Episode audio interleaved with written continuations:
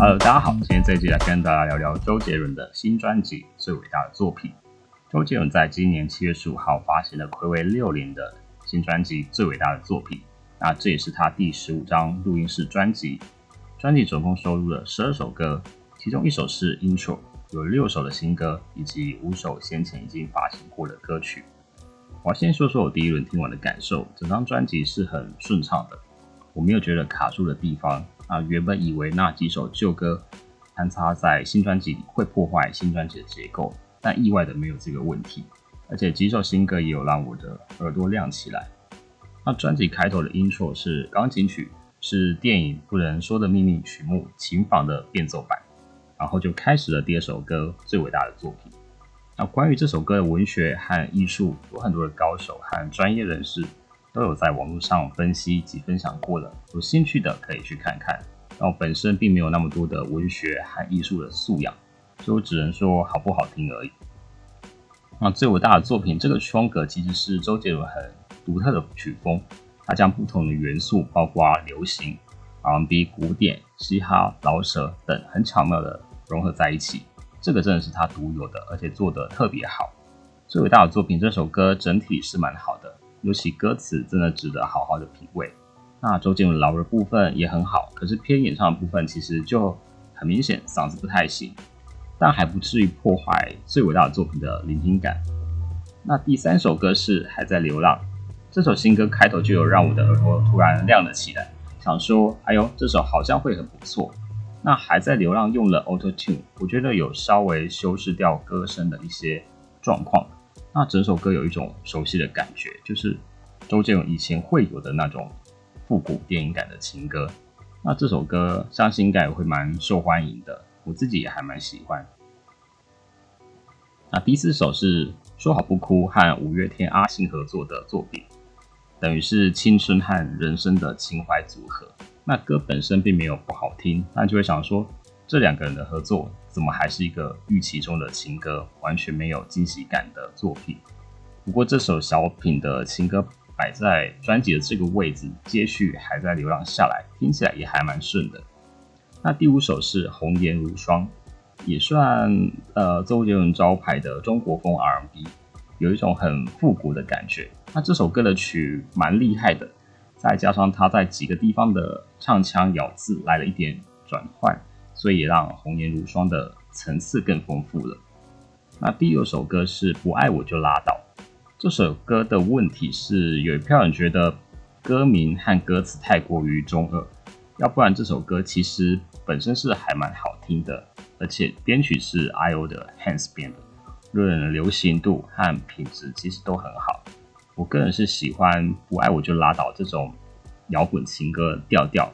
可是呢，你很你能想象在 KTV 唱得下去吗？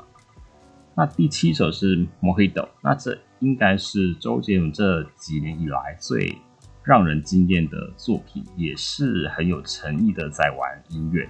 很浓厚的古巴异国情调感。那像是个庆典，也像是场度假。可以想象，在这个庆典上或是度假的这个。氛围来一杯古巴的鸡尾酒了，来跳个轻快的骚洒。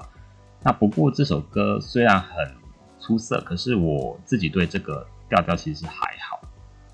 那第八首歌是《错过的烟火》，是一首抒情摇滚，有一种呃荒漠公路的速度感，或者是荒野大地的那种辽阔感，听起来是还蛮磅礴的。不过这首歌的嗓音问题又特别的明显。可是呢，呃，很刚好是可能这首歌调性的关系，所以让这个嗓音有达到这种风沙感和漂泊感，所以我是觉得是不错的。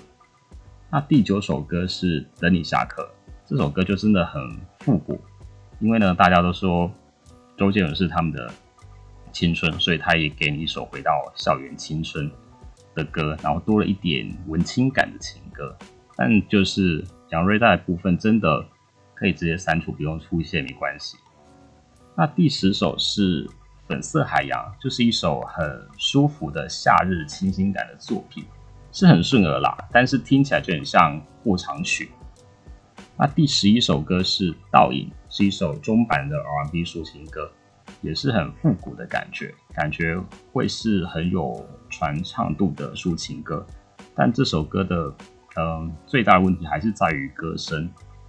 因为歌声它没有办法像这首歌的歌曲本身那样的行云流水，不然不然就会很接近周杰伦他那几首经典的神作系列。那第十二首歌是《我是如此相信》，是气势很磅礴的一首歌，很有那种呃遭遇灾难无所畏惧、坚守信念，然后等待重生的感觉。但这首歌的音乐都快把歌声吃掉了，再加上周杰伦唱这首歌听起来真的太过吃力，所以让整首歌始终有一种很勉强的感觉。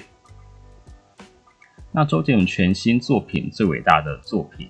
听完之后，我个人觉得比较明显的问题还是在于，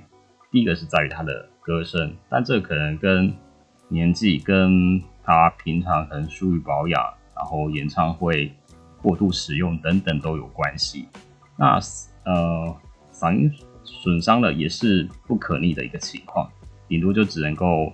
减缓。那另外一个。问题是在于编曲，大部分其实都还是黄宇勋编的，倒也不是说黄宇勋如何，而是有一些编曲真的太过于过时，而且那个是你没有办法去用复古这个说法概括，因为他这几年的编法听起来都差不多就是那样。那我觉得还是应该有要有一些新意啦。至于还有另外一个问题，这个就比较算无解了。就是周杰伦现在的呃创作或者是制作比较难有新的突破，那这个可能也跟他的人生的状态和生活态度有关。毕竟他都呃出道超过二十年了，那在心境上一定会有所转变。尤其是他现在的人生，他现在的生活都是很幸福的，所以我觉得这个其实是 OK 啦。那最伟大的作品，这个张专辑。呃，并没有跟你说什么概念，也没有跟你说什么道理，就是一张很简单的回归到流行音乐的作品，所以会很有两千年那些年的调调，也就是以好听、流行、那动听、传唱为重点，所以整张专辑听起来是相当流畅的，没有前几张会听了卡住，然后想切歌或者是突兀的感觉。那经历过这两三年的疫情，其实大家也都把重心放在好好的过生活，然后把握当下与身边的人相处的时光，那不太会想去追求那些什么高不可攀的。那其实音乐也是一样，不需要那么的呃高深莫测，或者是各种讲究、精雕细琢啦，非要搞出什么概念出来。而伟大的作品就是一张给大众不用伤脑筋去思考的流行作品。那我觉得这张专辑，